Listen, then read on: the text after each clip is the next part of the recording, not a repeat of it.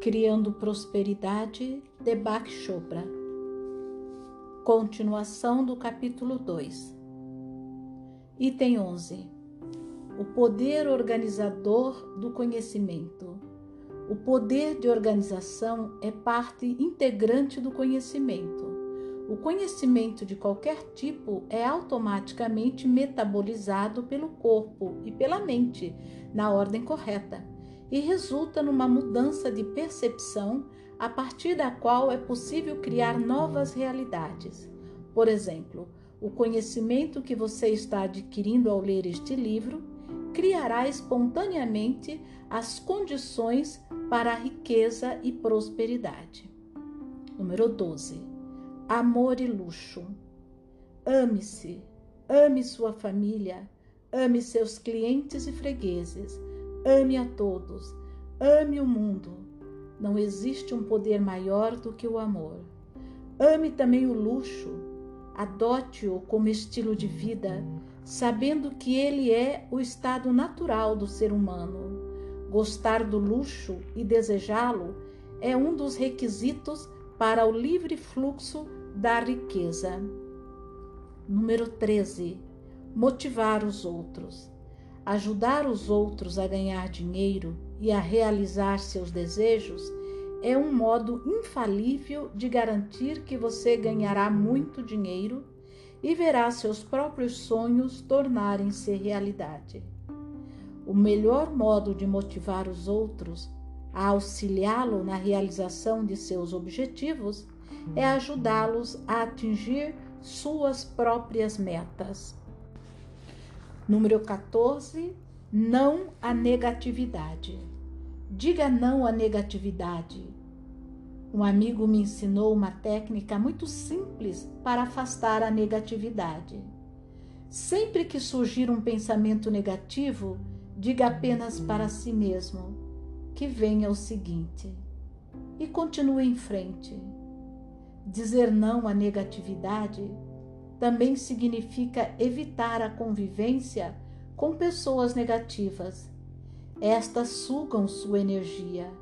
Cerque-se sempre de amor e afeto e não permita a criação de negatividade ao seu redor.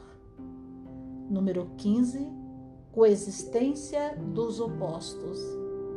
A vida é a coexistência dos opostos, alegria e tristeza prazer e dor, luz e trevas, nascimento e morte.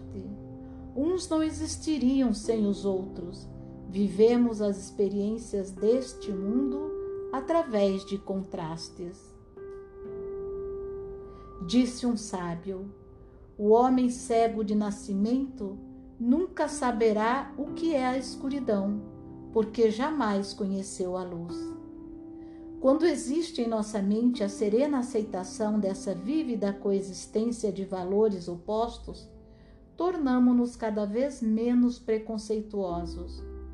O vencedor e o vencido são considerados dois polos do mesmo ser. Quando não existem preconceitos, o diálogo interior silencia, o que abre as portas da criatividade. Lembre-se que os contatos com os seres humanos são oportunidades de evolução e realização de desejos e só precisamos manter-nos alerta a elas, o que acontece com o aumento da percepção. A comunicação sincera e aberta libera os canais para surgimento dessas oportunidades um propósito na vida. Estamos neste mundo para realizar um propósito e devemos descobrir qual é ele, porque quando o conhecermos, entenderemos que somos pura potencialidade. Descoberto nosso propósito, devemos declará-lo em termos bem simples. Por exemplo, meu propósito nesta vida é curar levar a felicidade a todos os que estão próximos de mim e criar a paz. O conhecimento de nossos propósitos abre as portas para cada campo de potencialidade, potencialidade pura, porque cada desejo traz em si as sementes e o mecanismo para torná-lo realidade. Um sábio védico afirma: Sou o incomensurável potencial de tudo o que existiu, existe e existirá. E meus desejos são como sementes atiradas aos solos. Elas esperam pela estação propícia e depois, espontaneamente, manifestam-se em belas flores e árvores frondosas, em jardins encantados e florestas majestosas. Número 17. Questionar. Temos de questionar os dogmas, questionar as ideologias, questionar as autoridades externas. Somente questionando o que todos aceitam como certo, o que todos acham que é verdade, é que conseguimos despertar da hipnose do condicionamento social. Número 18. Dar e receber. Lembre-se que receber é tão necessário quanto oferecer. Receber graciosamente é uma expressão da dignidade de ofertar. Os que não conseguem receber são incapazes de dar. Dar e receber são diferentes aspectos do fluxo de energia do universo. Não se trata apenas de coisas materiais. Receber com elegância um cumprimento, um elogio ou manifestação de respeito implica na capacidade de retribuí-los. A ausência de respeito, cortesia, boas maneiras ou admiração cria um estado de pobreza, não importa quanto dinheiro se possui. Número 19. Circular a riqueza. O dinheiro é como sangue, precisa circular. Acumular dinheiro, agarrar-se a ele, o faz sedimentar-se, espessar-se como sangue que não pode correr livremente nas veias.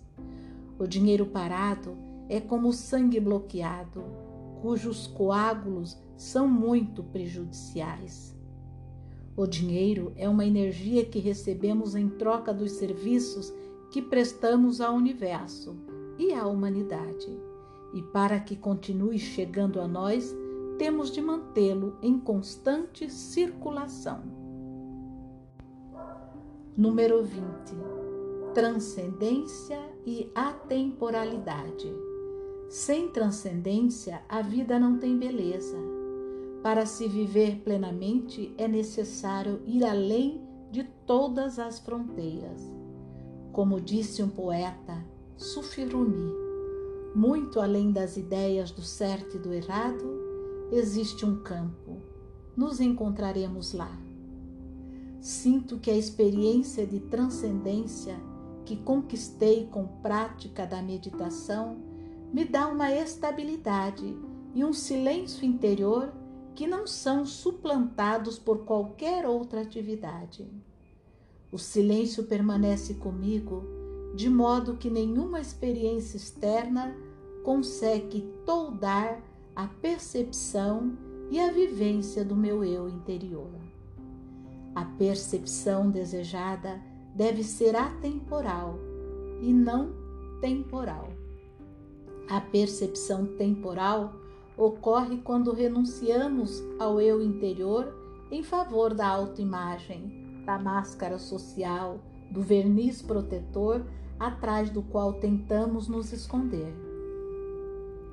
Na percepção temporal, nosso comportamento é sempre influenciado pelo passado, pela preocupação e o temor do futuro.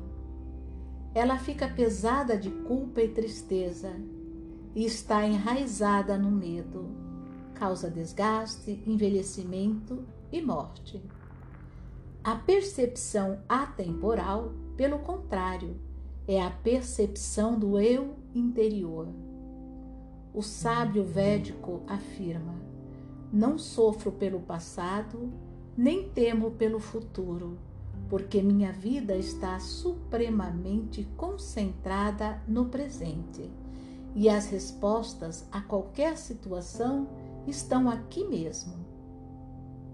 A percepção atemporal também é chamada de estado de bem-aventurança. O eu interior não vive no reino do pensamento. Ele habilita o vão, o espaço que existe entre dois pensamentos. Nele, a mente cósmica sussurra para nós aquilo que chamamos de intuição. A percepção temporal está no intelecto, ela raciocina. A percepção atemporal está no coração, ela sente.